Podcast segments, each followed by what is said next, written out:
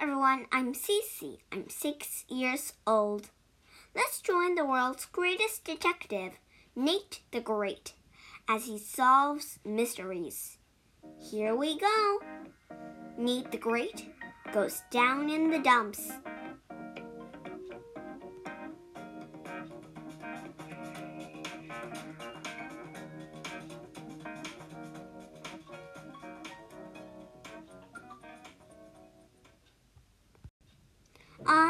The Great, and my dog Sludge were taking a walk. We walked too far. We walked to Rosamond's house. Rosamond and her four cats were sitting on a crate behind a table in front of her house.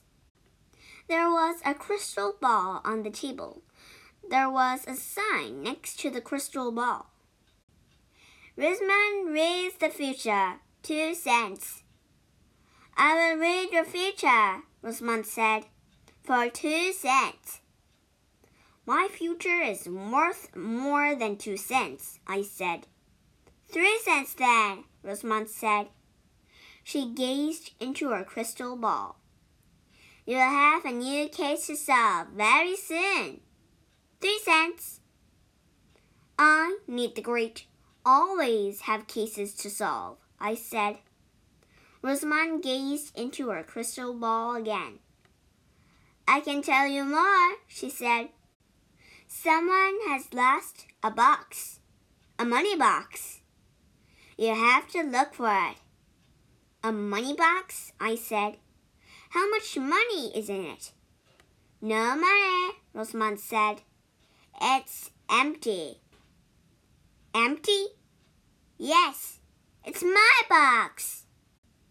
I was going to use it to hold the money I got for reading the future. Sludge was tugging at me to leave. He did not see any money in Rosamond's future. Don't go, Rosamond said. Listen to what happened. Claude helped me set up my business. We bought out the table, the sign, the box, and four cats of tuna fish for my cats. Cats want to know what's in their future too, like tuna fish. Of course, I said. I put the sign on the table, Rosamond said.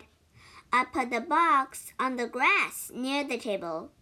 I put the tuna fish cans in a neat pile near the box. What happened next? I asked. My cats and I went into my house to get my crystal ball, Rosamond said.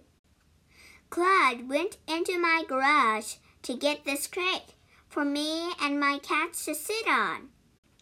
When I came back with my crystal ball, the crate was here, the table and the sign and the tuna fish cans were still here, but the cans were tripped over. The box and Claude were gone. When did this happen? I asked. Just before you came along, Rosamond said. You're my first customer for reading the future. Now you have a new case, and you owe me three cents. I don't have three cents, I said. And you don't have a box to put it in. I will if you solve the case, Rosamond said. This is a very famous box. It's the first box that my cat Superhex ever slept in. Rosamond gave me a strange look. It was the only kind of look she had. Very well, I said. I will take your case. Does your famous box have a cover? Does it have a color? What size is it?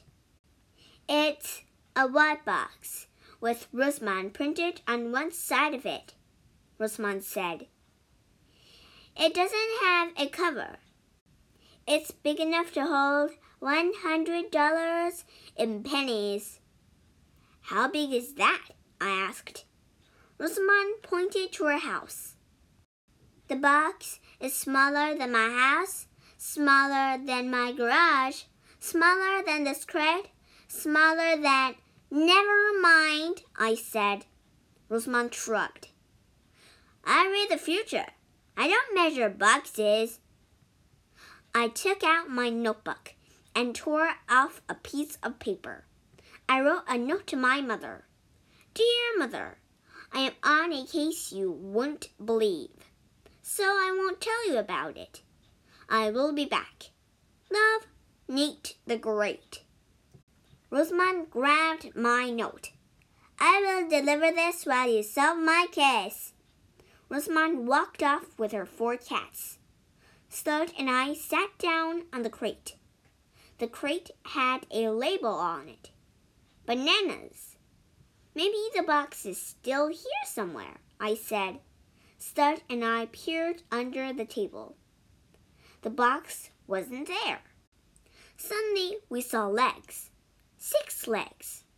Two belonged to Annie, and four belonged to her dog, Fang. Can you read my future? Annie asked. No, but I can read Fang's future.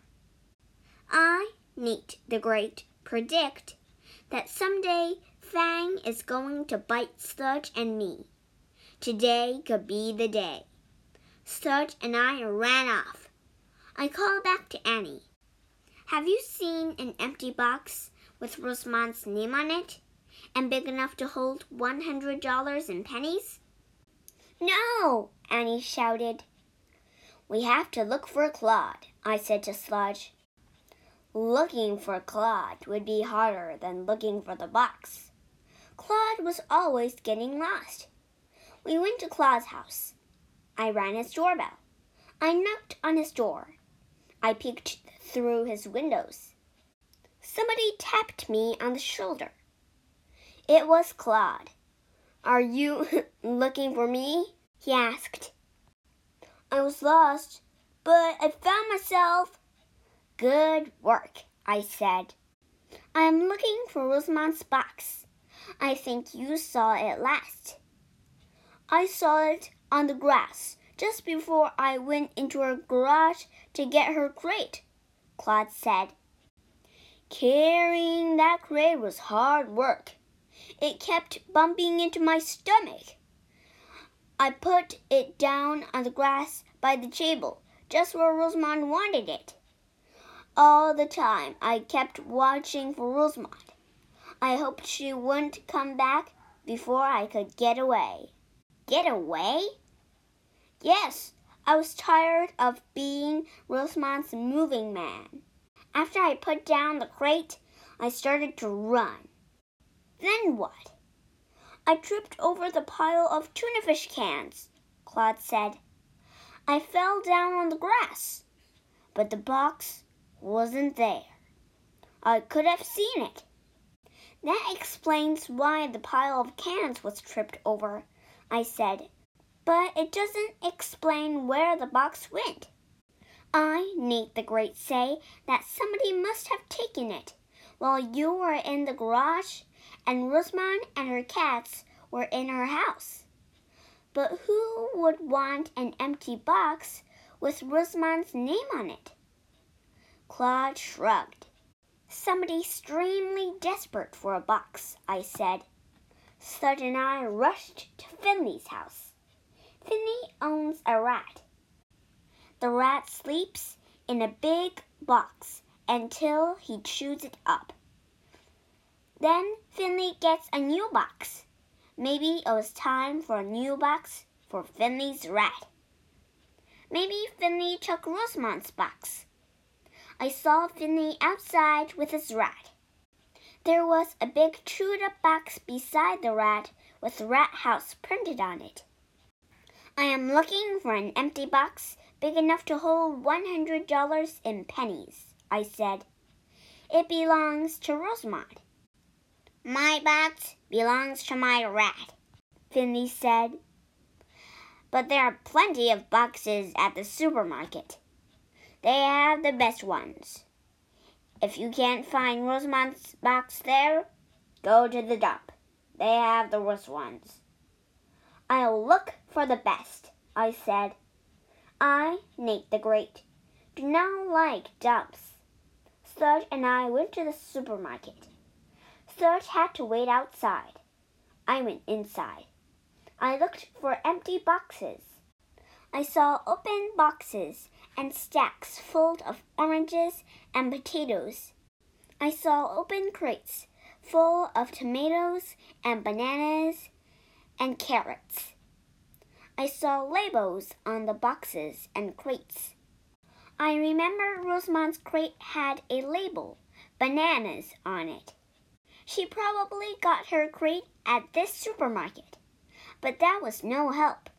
I Nate the Great did not need a crate that said bananas or a box that said oranges. I needed a box that said Rosamond. Suddenly, I smelled something. Pancakes. A lady was handing out pancake samples. I took one. Then I circled around and took another. The third time around, she said, No more. I left the supermarket. I, Nate the Great, needed more pancakes. Sludge needed a bone. We went home. We ate and thought. I kept thinking about the empty box. There was something else empty too my head. Was I missing a big clue? I thought back. An empty box, a table, a sign, four cans of tuna fish. Rosamond saw all these things before she and her cats went into her house. Claude saw them before he went into Rosamond's garage. Then the empty box was gone. Only the empty box. Why? Perhaps the table was too heavy to take, and no one would take a sign that said, Rosamond reads the future two cents. But why not take the cans of tuna fish? Why take an empty box? That isn't worth anything. I, Nate the Great, suddenly had the answer. Because the box isn't worth anything.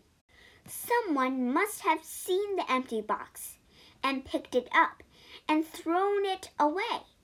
But it had Rosamond's name on it, just on one side. Maybe her name wasn't seen. Rosamond's box has probably gone to the jump by now, I said to Sludge, where the worst boxes go. Sludge and I hurried to the town dump. There were mountains of stuff there old, ripped, racked, broken, disgusting things. Things that nobody wanted. I did not want them either. We are down in the dumps, I said to Sludge. But then on top of one mountain of junk, I saw something. A box was sticking out, and I could see a big R printed on one side of it. At last! It must be Rosamond's box. We have to climb up that mountain of junk, I said. Sludge looked at me. He did not want to do it. I did not want to do it. But we did it. Up up we climbed, over lumpy mattresses and broken furniture and old shoes and ugly clothes. At last, we were at the top of the heap. I grabbed the empty box. Now I could read the whole name on it Rat House. It was not Rosamond's box. It was a chewed up box that had once been a home for Finley's rat. I was mad. I was tired. Sludge was tired. We sat down. I put my arm around Sludge. And we sat there, on top of the world, on top of the world of junk. I looked down. Down was way down. I was afraid to stay and afraid to leave, but we had to leave. Let's go, I said. Sludge and I started to climb down. Sludge was scared. Don't look down, I said. Sludge kept his eyes up. Then I stopped. That was it. The answer to my case. I had given myself the clue I needed. I had just solved the case, I said. We must go back to Rosamond's house. I grabbed a lumpy mattress. Sludge and I slid the rest of the way down on the mattress. We brushed ourselves off. Then we rushed to Rosamond's house. She was sitting on the crate with her four cats, waiting for business. I delivered your note, she said. Did you find my box? Yes, I said. So, what is it? she asked. You're sitting on it, I said. I'm sitting on a crate, not a box, she said. Rosamond and her cats stood up. See? I leaned down and picked up the crate. And there, under it, was Rosamond's box. My box, Rosamond said. It was inside my crate. Yes, Claude put the crate over the box, but he didn't know it. Rosamond picked up her box. Why didn't he know it? she asked. Claude told me he was carrying the crate near his stomach, I said, and he was looking for you at the same time. That meant he was looking above the crate. But what happened below? Claude did not know. Claude did not look down. Claude did not look down when he put the crate over the box. Then he started to run. He fell. He knocked over the cans. That's when he noticed that the box wasn't there after he had made it disappear. That's the last time I'll ask Claude to help me, Rosamond said. Claude will be glad to hear that, I said. Rosamond hugged her box. But how did you figure this out? There were many clues, I said. But I didn't know it. You told me that your box was smaller than your crate. That was a clue. Rosamond was squeezing her box. Tell me more clues, she said. I saw crates in the supermarket, I said. I figured you got your bananas crate there. I bought lots and lots of bananas at the supermarket, Rosamond said, until the banana crate was empty. Then they gave it to me. I, Nate the Great, noticed that all the crates at the supermarket had an open top. That meant that your crate must have an open top. But you kept it upside down to sit on it. The open top was at the bottom, and it fit right over your box and hit it. Rosamond was all excited. She was crushing her famous box.